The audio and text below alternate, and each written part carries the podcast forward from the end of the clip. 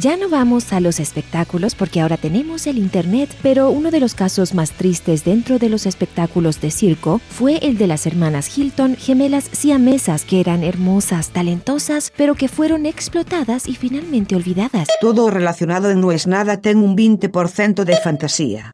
Non aceptamos queixas.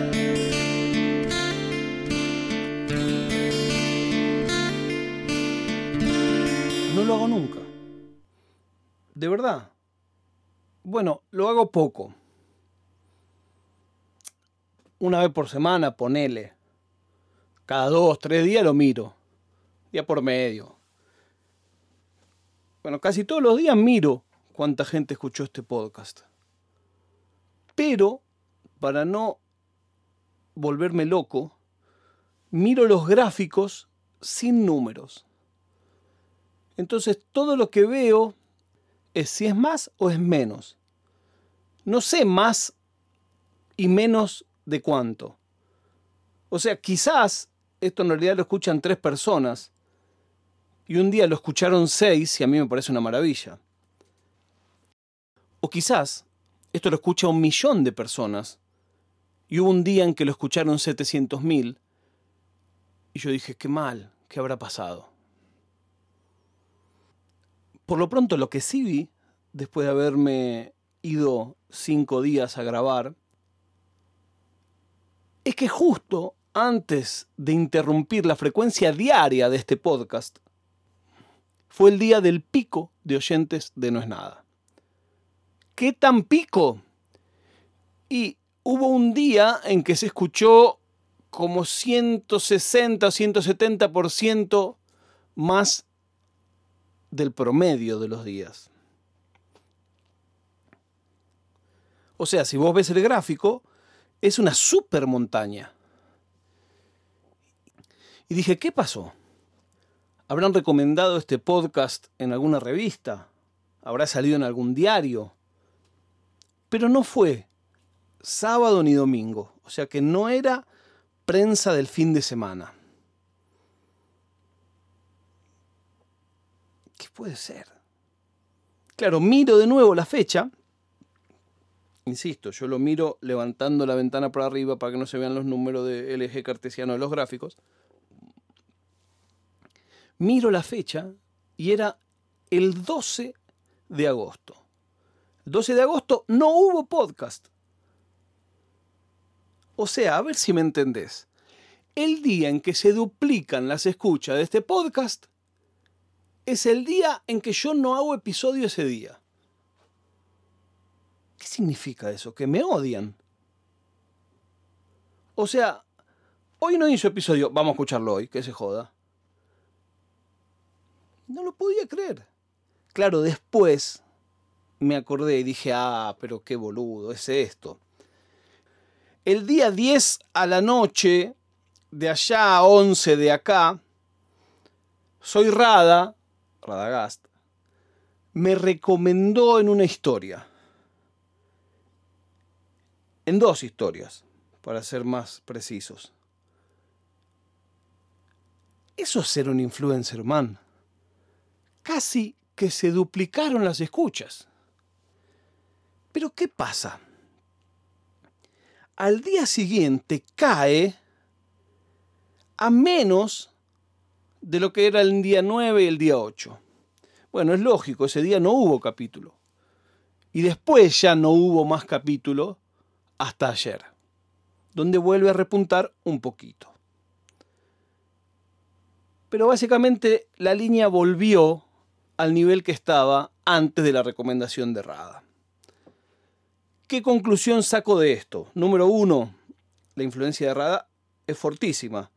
Número dos, la gran mayoría de los que vinieron no les gustó. Digo la gran mayoría y no digo todos, porque en el gráfico de seguidores, o sea, vos un podcast podés entrar todos los días y escucharlo, o podés darle suscribir. Que de hecho el otro día me contó una persona que sabe mucho de métricas que afecta mucho para los rankings que alguien le dé seguir. Así que si vos sos de los que todos los días entra a escucharlo, dale seguir, en tu podcatcher o en Spotify o en Apple Podcast o en Google Podcast, donde sea, porque eso ayuda al podcast. Lo de las reviews que yo creía que ayudaba no ayuda tanto. Pero darle seguir sí ayuda. Y en seguidores hemos crecido después de esta recomendación un 15%. Claro, voy a decir un 15% al lado del otro, que en escuchas es 70%, parece poco, pero ese número es mucho. Esta semana hay 15% más de gente que está suscrita a este podcast que la semana pasada. Con una recomendación. Está bien, con una recomendación de una persona que la gente que lo sigue lo quiere mucho. Recomendó un capítulo en el que se hablaba, igual él habló del podcast en general, dijo qué bueno que no sé qué, pero hacía referencial, entonces era un poco lógico. Y otra cosa que noté y me llamó la atención es que envalentonado por ese pico, fui a mirar el ranking de podcast, que tampoco es algo que yo mire nunca. De verdad, esto créanme que no lo miro nunca. ¿Por qué? Porque creo que nunca estuvimos.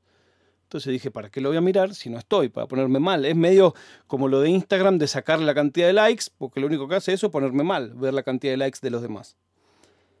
Me meto en el ranking y veo que en el de Argentina no es nada, está número 45. Y ahí digo, ah, bueno, definitivamente yo le tengo que agradecer a Rada porque es una cosa increíble lo que pasó. Pero miro un poco más y dice que bajó cinco puestos. Y entonces, ahora tengo un problema que antes no tenía. Yo ni sabía si estábamos o no estábamos en el ranking. No entro todos los días. Qué loco, ¿no? Cuando te amarga más bajar cinco puestos que la buena noticia de saber que estás. Si quizás hubiera estado incluso un puesto más abajo, pero el numerito al lado tuviera una flecha que marca que subió a un puesto, seguramente me alegraría más. Este episodio es completamente endogámico, sepan disculpar. Y pienso eso, cuando alguien te recomienda y vos entrás, ¿qué esperás? Y los que se quedan, ¿por qué se quedan? Y los que se van, ¿por qué se van? Como este podcast no lo suele recomendar nadie, no tenemos muy seguido esos problemas. Pero a veces sí y entonces decimos, no es nada.